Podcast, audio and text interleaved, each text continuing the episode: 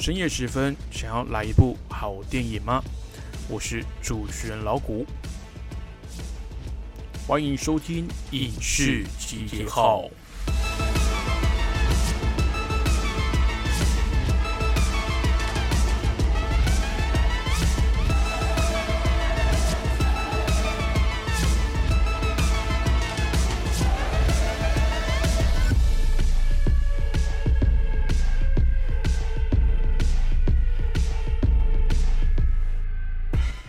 位听众朋友好，欢迎继续收听《光华之声》。您现在收听的节目呢是《影视集结号》，我是主持人老谷。那欢迎大家又回到这个一个礼拜一次的《影视集结号》哦。最近的听友来信比较呃少一点，我不确定是因为大家因为疫情的关系待在家里面，还是真的对老谷最近的这些分享内容比较没有意见跟想要交流的地方哦。还是非常欢迎大家，这个有对节目任何的想法，或是想要听老谷讲哪一部电影的话，或是介绍哪一个演员或是导演，都欢迎到来，都欢迎来信到光华之声的信箱，或是电子的邮件都可以。那老谷也会尽量的呢，的在节目上来回复大家各位听友的想法啦。好，今天的节目一样非常的丰富，前面跟大家报告一下。呃，这个礼拜的影视新闻大小事，那再来呢，要来讨论，好好的深究一部电影哦，那就是上个礼拜有试出开头前十五分钟的片段的串流电影《活尸大军》，由这个大名鼎鼎的导演查克史奈德所指导。那上礼拜呢，老谷也跟大家报告过了，就是这个前十五分钟的片段啊，老谷个人是没有看的，因为我觉得这样。会呃坏了这个到时候看正片的这个的性质啊。那事实也证明呢，我的选择没有错，因为这个最精彩的几乎就是落在这十五分钟的开头片段哦。那这部电影到底出了什么问题呢？其实它不是不好看，它绝对以娱乐程度来讲是值得一看的电影。不过它存在了非常多的可以讨论空间。那节目后面呢，再来跟大家分享喽。合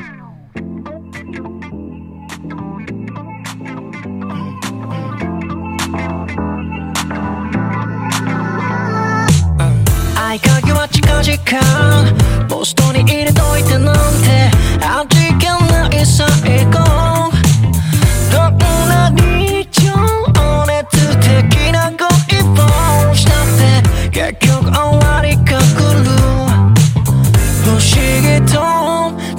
涙は出ない。ような今日も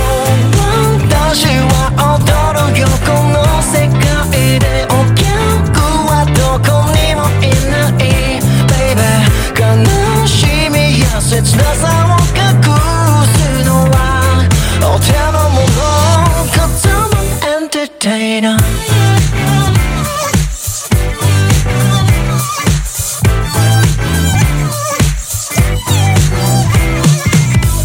外見褒められて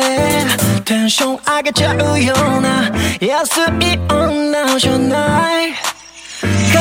り道に猫眺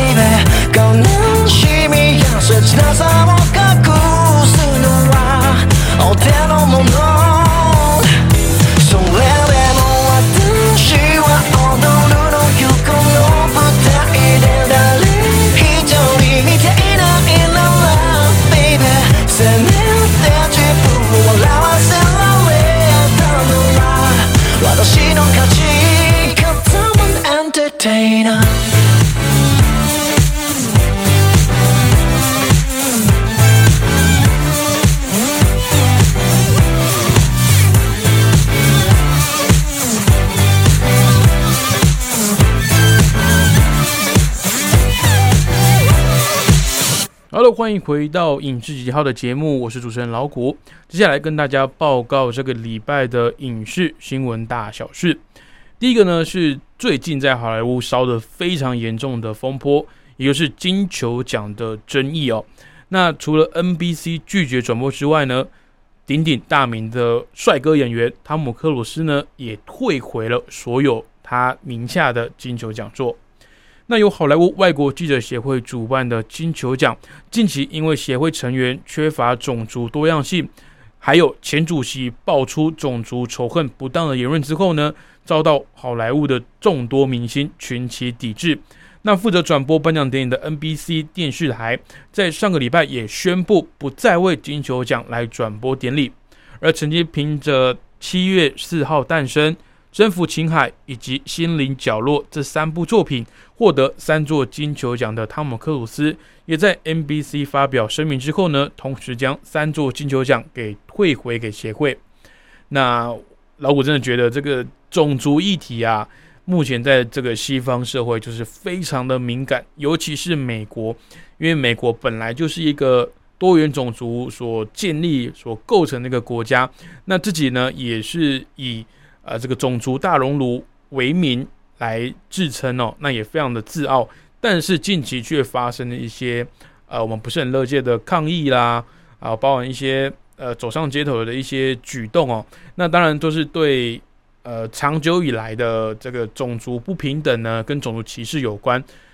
跟警察说射杀这些非裔的人士啊，我觉得这是一个爆发点。其实美国的种族问题呢。其实已经延烧了，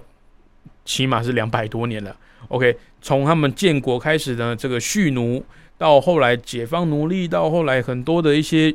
不管是学运还是社运，都影响到了美国历史这个根深蒂固的问题。那当然，身为这个公众人物啊，讲话真的是要非常格外的小心哦。如果有哪一些呃，跟这种社会议题啊。尤其是敏感的种族问题去触碰到的话，真的会惹祸上身哦。哪怕你这再怎么大的一个组织，再怎么大的一个呃机构，它讲出一些得罪某些种族、不尊重基本人权的这些话呢，很容易啊，就是会去受到他的抵制。那当然，呃，有一些人会利用这一些呃社会运动跟社会的议题呢，去见缝插针。然后去谋取一些个人不当的利益，或是呃他的声量，当然这是不健康的。但是大部分人呢，我想都能认同，就是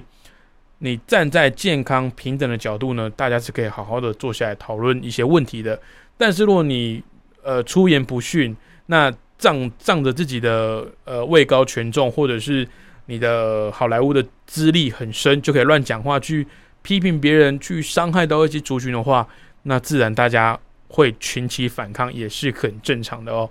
所以这个金球奖的风波，我猜应该还是会延续呃一阵子啦，因为这个问题真的是蛮严重的。那大家有兴趣的话，也可以去搜寻一下他的这个前主席到底讲了什么话，让大家那么生气哦，真的是蛮过分的。那奥斯卡奖呢，也在去年开始啊，针对一些呃奥斯卡的。呃，入围的名单去做了一些规定上的调整，包含你的电影制作呢要有一定比例的多元族群才能入围奥斯卡。那我想这都是好事，除了保障这个呃白人特权在好莱坞的工作机会之外呢，也是发出一个橄榄枝啊，就是虽然说你可能会觉得这个规定是做表面的，但是我还是希望呢。把这些规定给写死了，那也借此呢，来去开启多元族群在不管是好莱坞的目前或是幕后呢，都有更多的发展机会。那我觉得这都是未来非常乐见的。那真的除了自己公众人物讲话要非常小心之外呢，你所象征的意义，你自己也要非常重视，不然大家就不会尊重重视你，就不会尊重你了。好，带来第二则新闻是。超过十八年的节目即将吹熄灯号，超人气的脱口秀《艾伦迪珍妮秀》明年即将要收摊。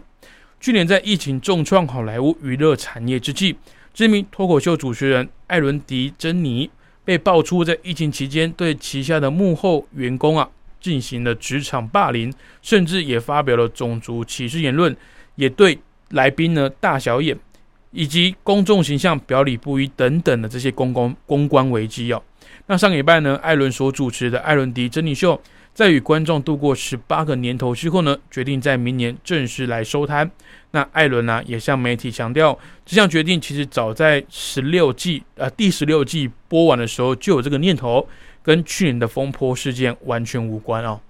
那当然，你在这个时候讲这种话，我觉得，我觉得是有点让人家难以置信呐。因为毕竟你过去的形象是非常正面的，非常的善良的。那也非常的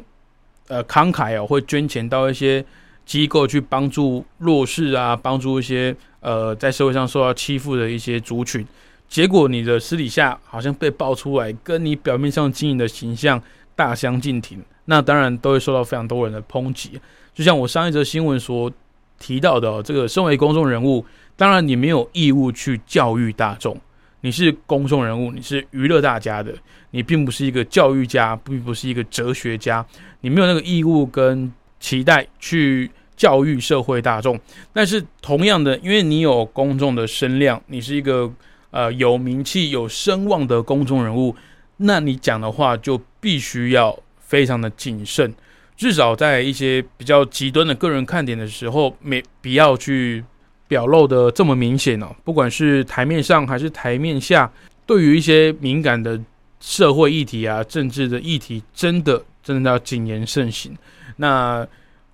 如果没有这个疫情，搞不好这件事情就继续的藏在幕后，那搞不好你的节目会继续的走下去，谁也不知道。那当然，你事后诸葛来跟大家说，哦，没有，这是我们之前就决定好说要把节目收起来的，跟你去年那么大的风波比起来，当然就是会。呃，让人很难不联想在一起啊。那当然也是祝福这个艾伦迪珍妮啊，他之后在演艺圈还是能够继续，呃，不管是以脱口秀主持人呐，还是以这个呃单人喜剧的方式来娱乐大众，都可以再有发挥的舞台。但是呢，也希望他能够面对过去他所伤害的一些，不管是来宾啊、工作人员，甚至是他。呃，因为一些言论去伤害到的族群呢，去负责，那可能也需要来表达歉意哦。好，下一则新闻呢是来自《峰回路转》第二集它的幕后消息啦。那的豪华阵容呢持续的来公开，那真的是非常的精彩哦。根据媒体的报道呢，继戴夫·巴蒂斯塔还有爱德华·诺顿加入《峰回路转》第二集的卡斯阵容之后。曾经演出《战役轮回》的女星贾奈尔·梦内，以及近期演出漫威影集《汪达幻视》的凯撒琳·哈恩，也都在上周呢来陆续的加入卡斯的行列。但目前呢，续集的剧情还是属于保密的阶段，暂时无法确定剧组未来的详细规划。那看到这个卡斯这么阵容这么豪华，还有首集的。票房跟口碑都非常好的状况下呢，也让这个续集的期待值来爆表哦。那老谷个人呢也是非常的期待这部电影，那希望未来他听说了是直接在这个 Netflix 上面来上架，那美国可能会呃做本土少量影院的上映啊，当然这些都是在呃我们所谓的疫情没有在更严重的前提下哦。那其他国家有没有配合到？在戏院上映还不确定，不过我是希望它会在戏院上映，因为看这种悬疑类型的呃电影哦，不适合在 Netflix 上面看，因为在 Netflix 上面看其实都会造成一些分心的状况，有时候可能诶看到比较闷的地方啊，看到比较可能文气比较多的地方，我们会暂停，然后我们去喝个水、上个厕所、吃个东西之类的。那你在电影院看呢，就是必须强迫你要在那个。两个小时左右的时间把它看完哦，你也不能去别的地方。那因为你想要对齐自己的票价，所以你会希望整个过程呢你是完整享受的。那我觉得看这种剧情片啊，或是悬疑类的电影哦，很适合一气呵成的在呃电影院来看完。当然，这个也是要看台湾片商这边的规划以及未来的这个疫情呢。当然，希望疫情是就相对稳定控制下来了。不过，也要是要看到时候。大家的帮忙啦，就是疫情真的是要稳定，然后这个大家要进戏院来支持这些可能非主流在串流平台上面来上架这些电影，来进戏院来观看，我觉得这才是呃片商愿意会去做的规划哦。好，再来下一则新闻呢，是《寄生上流》的导演奉俊昊即将执导首部海洋动画电影。根据媒体报道，去年以《寄生上流》风光拿下奥斯卡最佳影片、最佳导演的奉俊昊，将着手开始制作一部有关人类以及深海生物的韩国动画电影，并与韩国视觉特效公司来合作。那这也是双方继《非常母亲》。害人怪物以及末日列车，还有玉子后的第五次合作。目前本片还没有确认配音的卡司，那正式片名呢也有待公布。那我个人呢是非常的期待奉俊昊的新作品哦，不管他是要以动画方式呈现，还是要以这个真人的方式，不管他的内容是讲什么，我觉得都很值得去看一看哦。之前。呃，有一些资料有整理，本来是要做这个奉俊昊导演的个人的简介啊，但是后来因为其他的电影档期盖掉了。那之后呢，我们会针对奉俊昊导演呢来做一个详细的介绍。那他的作品都非常的有意思哦。那因为他从社会底层出身，所以他很多作品里面蕴含了非常多韩国当代的社会议题，那也去做了一些。警示的预言哦，那像《寄生上流》呢，就是其中一部在讽刺这个阶级对立啊，还有这个贫富差距过大的问题哦。那还没有看过的听众朋友呢，真的务必要去看看《寄生上流》这部电影，他会拿下最佳影片，还有最佳国际影片，不是没有道理的哦。好的，下一则新闻呢，是迪士尼呢确认了《丛林奇航》《上汽与十万帮传奇》。以及脱稿玩家等多部电影的发行方式。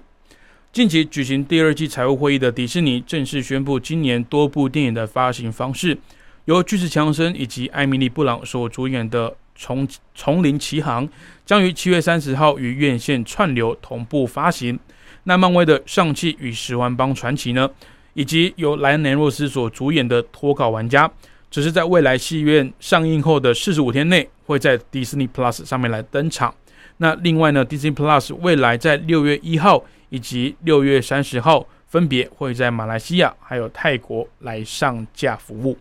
那这这则新闻呢，也是算一则以喜，一则以忧吧。这个喜的是，这个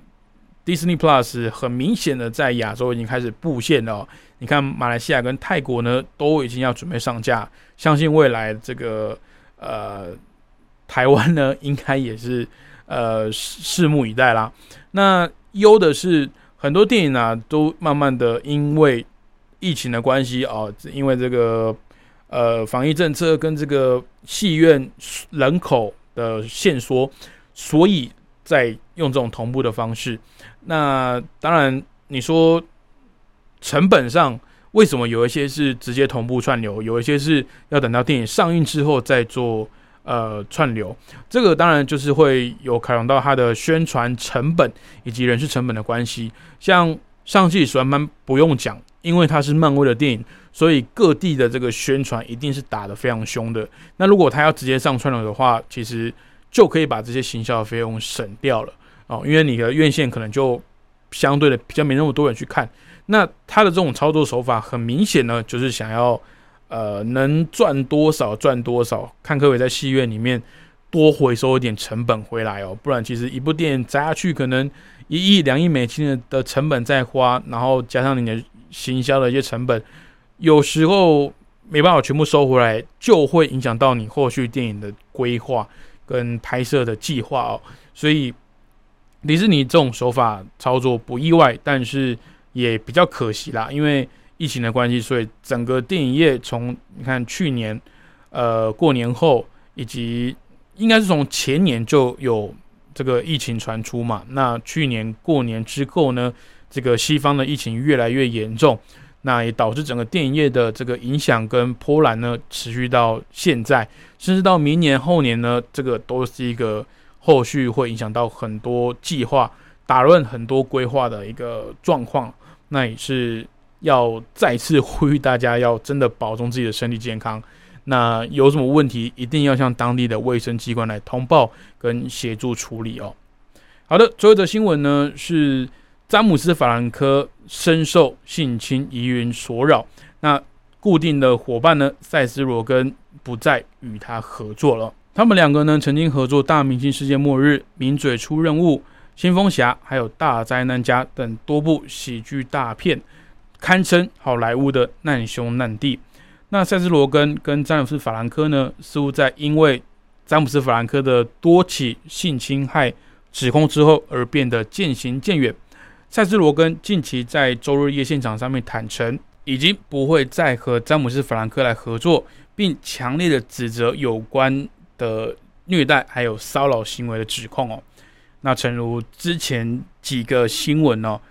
真的是身为公众人物啊，不要利用自己的名声跟这个权利啊，还有这个财富去做一些侵害到别人、伤害到别人的这些言行哦。不管是讲话还是行为，都要非常的尊重别人，不然人家可能会放大你的这个作为哦。因为当你身为这个位高权重的呃权力的一端的时候，有时候你去对其他人做一些言行，你可能不会发现，但是对方或许会觉得很难拒绝你，或是让你让让自己觉得压力很大，要去配合你。但当然，你可能没有恶意，你可能会说：“哎，为什么不拒绝就好？为什么不要呃讲清楚？”但是有时候面对呃相对于名声名气更大的一方哦，你可能去拒绝或是呃去排斥他。那当然有时候也会违反自己的意愿做出一些事情啦。那真的讲到底哦，就是人与人之间的互相尊重呢。才是维持好的人际关系的根本哦。因为如果你就这样子伤害别人，然后去侵犯到别人，造成别人的不舒服，那当然你在工作上面呢的一些同事啊，还有固定合作伙伴也会因此而受到影响哦。那当然非常遗憾，他们两个没办法再制作出过去一些非常幽默，然后也非常搞笑，那也非常有意思的一些喜剧电影。但是真的。要维持良好的伙伴关系呢，就必须要有个健康跟这个尊重彼此的前提哦。好了，那以上就是这个礼拜的新闻大小事。那我们先休息一下，待会回来呢，继续来跟大家分享《活尸大军》这部电影喽。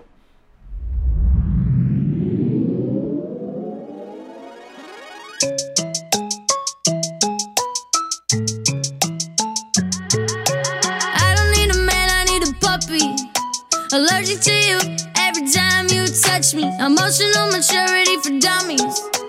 I don't have the time to pretend you're funny. I'm back, I'm better. I put that teddy bear you gave me in a blender. I drew a dick on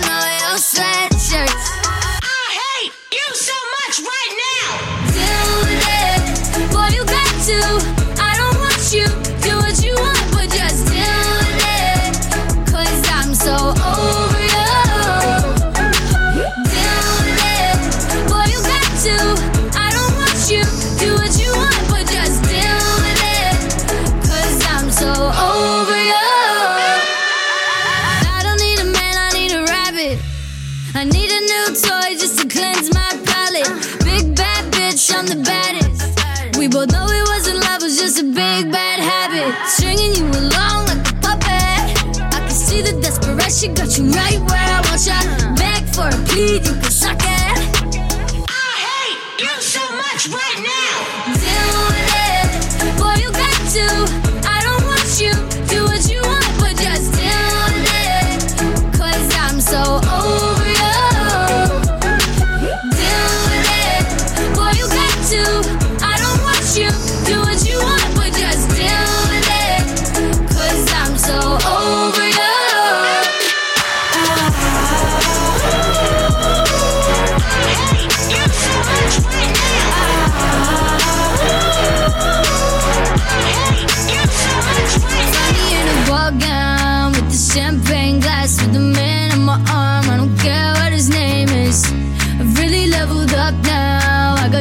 On my back, everything I do outrageous. You text me that you miss me. I say, Who the fuck is this? I deleted your number. Oops. Oh, gee, that's a bummer.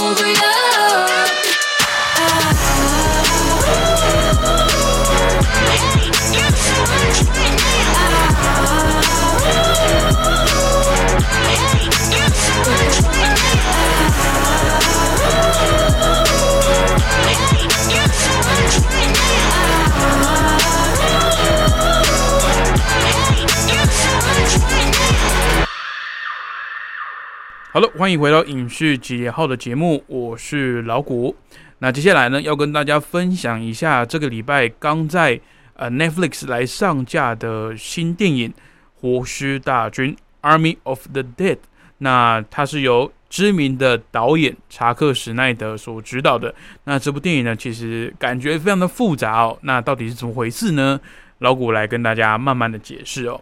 其实拍摄这种系列电影啊，会有一些优势，比如说像漫威啦，或者是 DC，或者是我们看到了很多电影，呃，不管是动画电影还是呃真人电影，都一直在出续集，因为去继承前面的一些呃故事剧情啊，还有它的受欢迎的 IP，其实比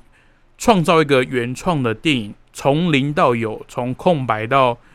完整，其实是相对比较容易的。因为如果你有基本的观众的基本盘，然后电影公司有已经成型的特定的制片团队啦，甚至是剧本还有世界观都已经有基础了，所以你其实不用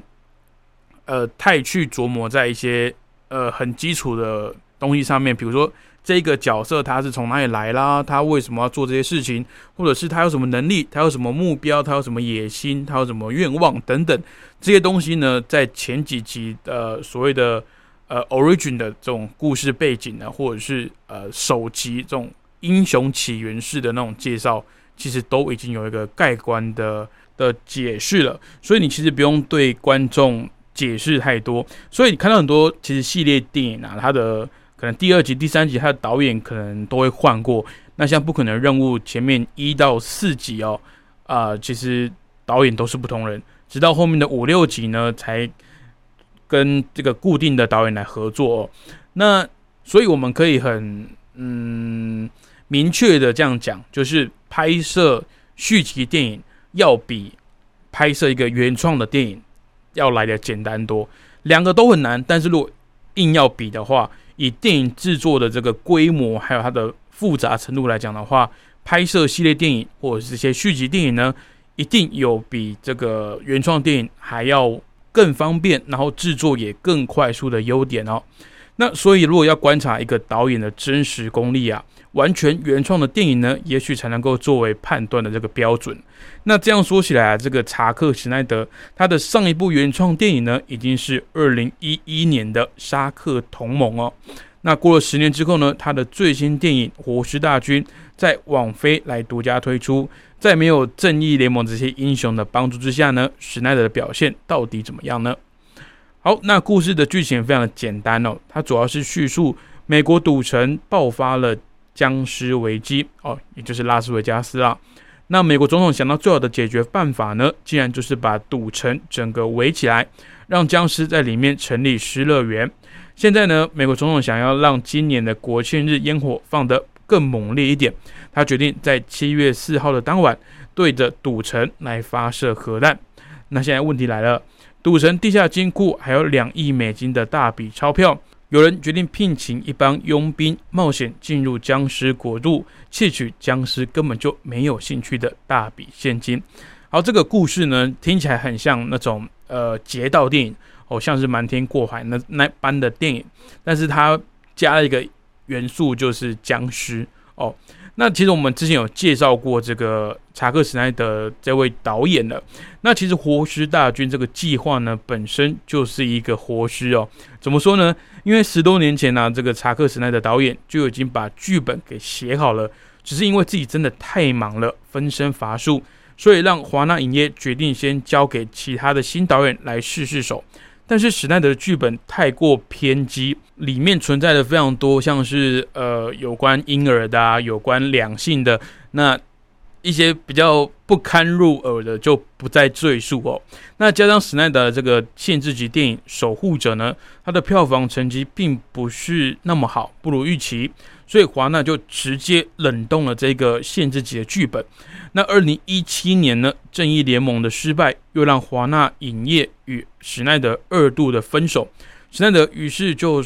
就琵琶别抱了，他就抱着他的活尸大军呢，投向了没有电影分级的这个网飞哦。其实也不是没有电影分级啦，它还是有电影分级，只是在这个串流平台上面啊，尤其是现在的 Netflix 啊，网飞它所做的这个尺度跟这个深度啊，都比其他的串流平台要来的大胆，也来的多元哦。所以我一直在，可能很多听众会觉得说，诶，老古为什么你好像感觉一直帮 Netflix 撑腰，一直帮他们讲好话？其实他们没有给我钱哦，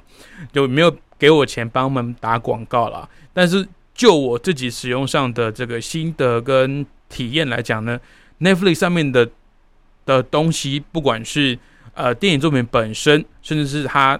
前台的一些软体的操作啦，一些界面的设计啊，都比其他的这个串流界面要好得多、哦。那它的内容呢，就是会，当然很多人会说它是夹带私货，想要去包装一些比较呃现代化的社会议题，包含这个同性恋啊，这个跨性别啦，这个 LGBT 等等，或者是呃美国的种族问题、这个黑人问题、亚裔问题等等的这些政治问题哦。但是老谷个人是觉得呢，他虽然是夹带私货，不过以现阶段的作品来讲，还没有到非常的夸张，没有没有到非常的呃明显啦。当然，你会说这些东西确实是他很多原创作品里面都有包含的内容。不过，老虎觉得他所出现跟所表现的手法呢，都还蛮贴近故事本身啊，也很贴近这个角色本身。不会说我硬要今天硬要塞一个政治议题，我今天硬要塞一个这些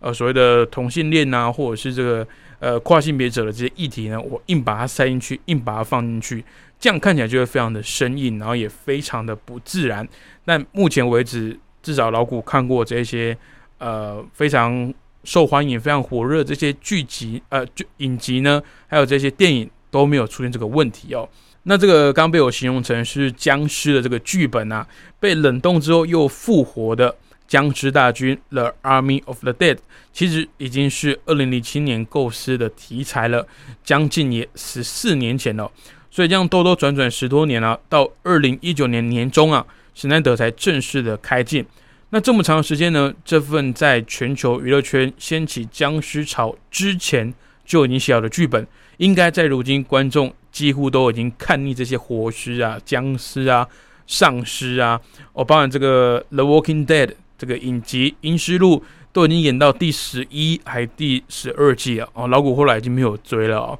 都已经快演不下去了。那包含这些游戏啦、手游啦，几乎都有所谓的僵尸模式哦。之前甚至传出这个经典的第一人称射击游戏《决胜时刻》啊，加入了这个僵尸模式，被很多这种老派的第一人称射击游戏的玩家所鄙弃跟抵制哦，因为他们会觉得说，你好好的游戏干嘛做僵尸模式呢？你做这些模式就是在哗众取宠，想要吸引大家来搭这个僵尸潮来玩这个游戏嘛。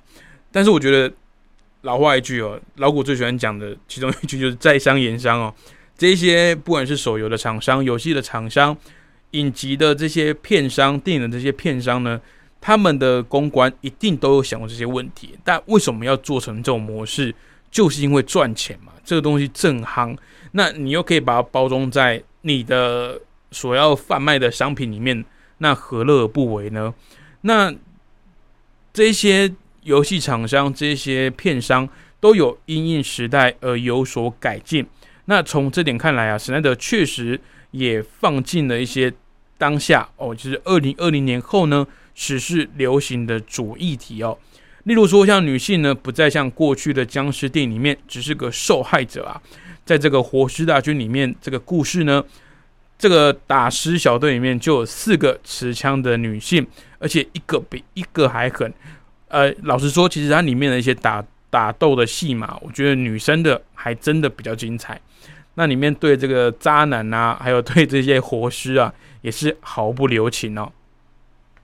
再来，还有像是这个巧妙的把僵尸赌城周边的这些难民营啊，转化为川普政策下被迫遣返的墨西哥非法移民。所有的难民看起来都很像是墨西哥的人士哦。那难民营的保安呢，则视他们是畜生。听起来，这个史奈德好像是要为这部电影娱乐电影里面去偷渡一些现代的社会进步概念，就像是过去这个僵尸电影的宗师哦，祖师爷乔治·罗梅洛他的手法一样哦。不过罗梅洛的这个社会观察比比较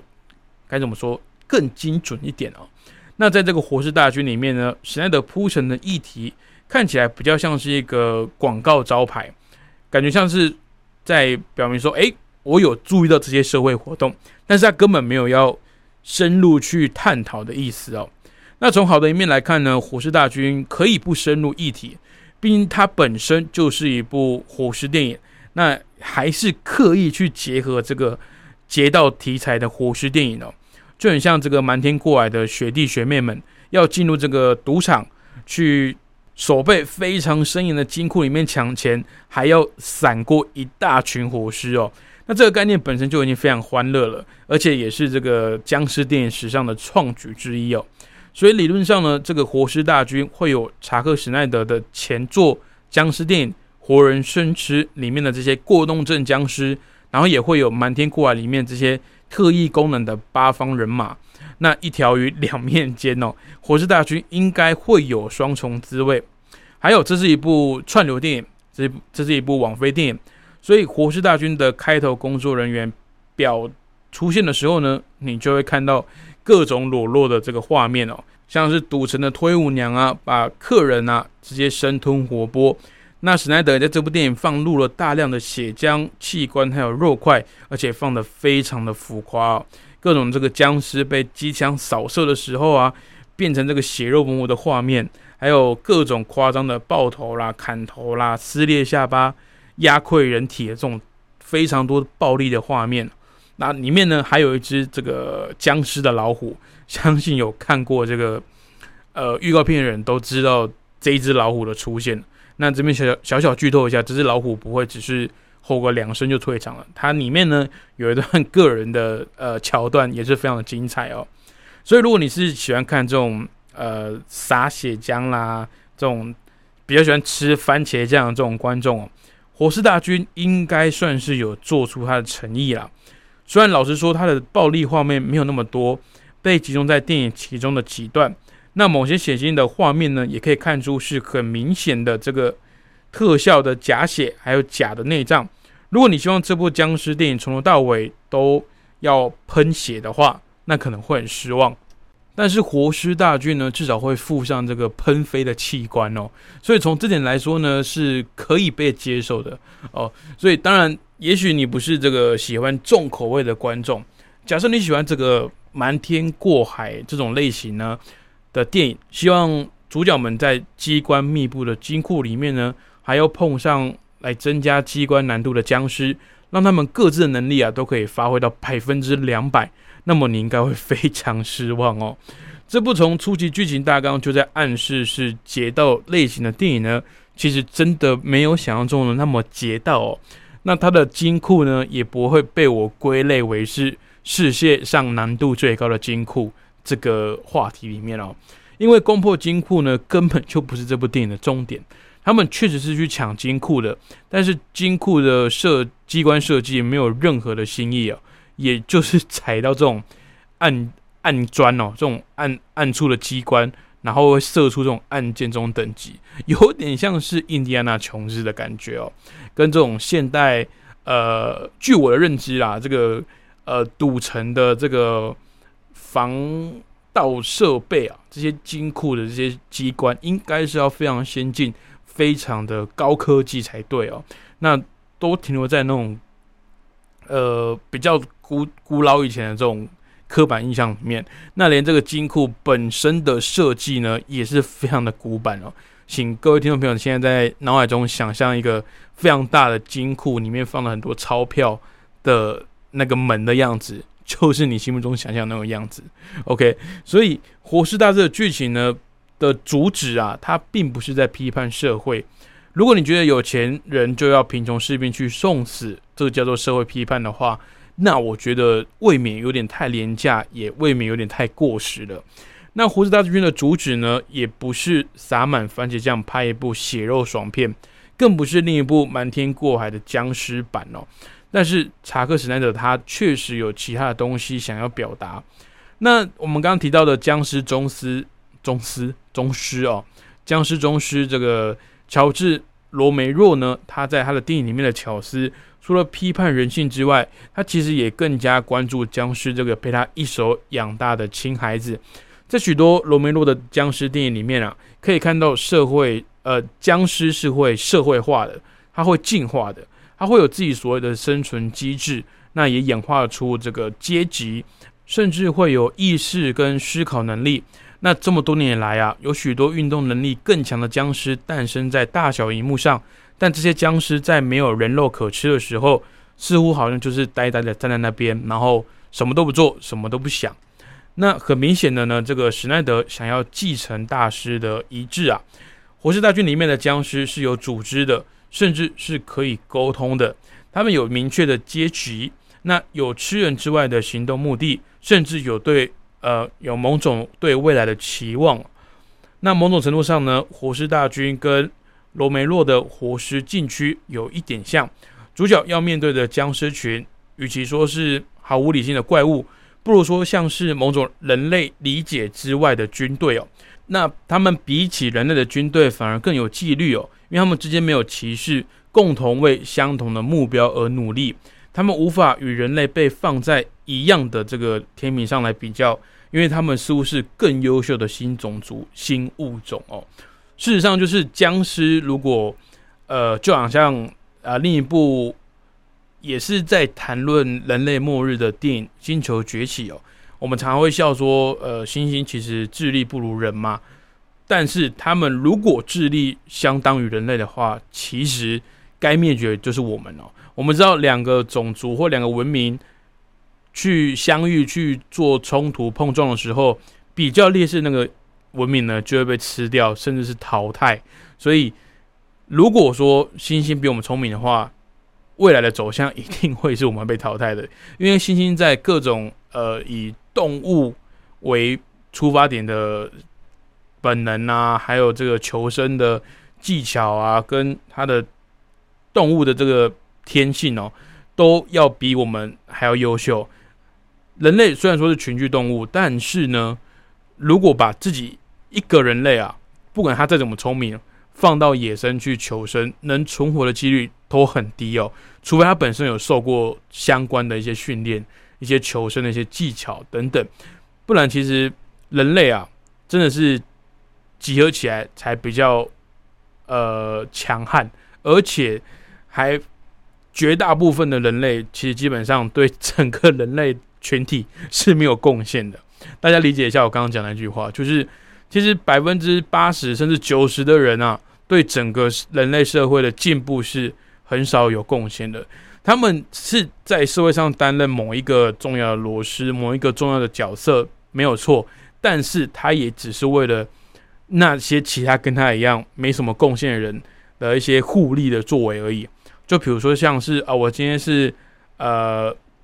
早餐店的老板，好了，我做早餐给有需要早餐的人来买，那早买来买早餐的人呢，给我钱，让我可以去买其他东西。哦，所以是这种互利的方式，并不是说我今天是为了让你活着，我做早餐给你吃，那你拿一些我可能没办法帮我没我可能没办法做到的事情，你去帮我代劳，你去帮我完成，并不是以这种呃等价需求交换的方式，而是用金钱啊，或是用其他的一些比较利益取向的方式去完成对方的需求哦。所以，所以欲望没有上限，就代表着呃，我们会不会为整个群体去着想？但是僵尸他没有个人主义，他没有自己的中心，这有点像是呃共产主义啊。但是我共产主义这个这框了又框很大了哦。共产主义它最大的弱点呢，应该说它最大的瑕疵啊，他们有去考量到这个人性的存在啊，人性是有瑕疵的。所以为什么像大陆、中国大陆、中华人民共和国，它身为一个这么大的一个呃崇尚共产制度的一个集权国家，为什么还是会出现有一些官员会贪污呢？为什么还是会出现有一些官员舞弊呢？去借由自己的职务的呃方便，去谋取个人的利益，或是特定对象的利益。那很显然，这个就是罔顾了呃基本人民的生活要求跟需求嘛。那你还去拿拿别人的钱，你领政府的钱，然后还去去贪贪取一些你不应该获得的利益，那这个就是共产制度里面人性的瑕疵嘛。我并不是说民主制度一定非常好，没有缺点，但是相较于共产制度，我会觉得共产制度比较像是活在一个谎言里面啊。就是也许表面上看起来都很好，都很棒，政府处理的每一件事情，照顾人民都照顾得非常好，可是私底下弊病百出，就是会有一些慢慢被揭露出来这些黑暗面哦。当然，民主社会也有，有时候太过民主呢，反而会让整体社会的呃共同意识没办法统一，它没办法非常有效率的去执行一些呃公共的设施或是政策等等。那当然，这个都是有好有坏，但是相较于这个共产制的这个制度哦，我是比较偏向于民主化的社会。当然，这是因为我从小到大都是在台湾生长长大，所以我会对民主社会比较有好感。OK，那也许在这个大陆，呃中中国长大的这些听众朋友们呢，会觉得说，诶，其实我们政府也是做的不错啊，其实也是有优点。我从来都没有否认过中国大陆都是不好的哦，我我只是觉得中国共产党它有一些行为跟它的一些政策有一些奇怪，但是都可以互相讨论。其实很多听众朋友会写信来跟我说。呃，像我我另外一个节目是光华论坛嘛，那可能有一些内容，它会点出一些中国大陆政府的一些弊病，或者是它执行政策面的一些瑕疵。那很多听友都会很热心的写信给我说：“诶，老谷，其实实际状况并不是像你讲的那样，或是像呃我们这个我们这边学者研究的那样。当然，实际状况是怎么样，我们没办法确定。”我们只能去靠观察，去靠我们听到的啊，我们新闻上看到的，然后去比比较我们这个民主化社会的现况，去做出来的一些理论跟说法哦。所以我也非常呃欢迎大家听到呃，如果不管是呃官网论坛还是这个影视集结号里面提到的一些观点或是论点，你不认同的，其实都没有关系。老谷并不是要寻求你的认同，老谷只是要跟大家分享这些电影所要传达的一些呃宗旨，跟他一些比较娱乐性的看点在哪里。那如果你不认同我分享的想法的话，都可以来信来跟老谷讨论哦。其实这个是互相的啦，我觉得听友之间交流并没有绝对的对或错哦，就只有想法的不同而已，所以大家都可以交换意见。但是真的要再重申，我不管是论坛还是这个影视集结号的个人节目呢，都没有要去抨击中国大陆的意思。哦，我只是会提出一些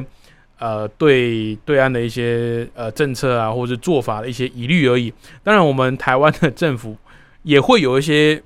呃政策受到公民的检视嘛。那当然，有时候公民也会觉得说，诶，怎么会这样做？也是会有反弹，也是会有质疑跟反对的声浪。哦，所以都是一样的。哦，但是我是希望，呃，中国大陆的听友们呢，要比较能够啊去明辨是非啦，不要多说是哦，政府做的很好，政府做的都是对的，政府不会犯错哦。世界上没有什么政府不会犯错的政府哦，没有这么完美的国家，也没有这么完美的体制，因为就像我刚刚讲的，人性都是有瑕疵的。OK，好，讲远了，所以我觉得活尸大军它最好的优势，也是它最大的缺点，它其实可以挖掘非常多的问题，可以挖掘非常多的另类的东西。因为如果这是一部探索僵尸社群的纪录片的话，那么也许它会挖掘出比活尸禁区还有更多的这个新趣味哦。但是活尸大军却做出如同在面对这个血浆使用量跟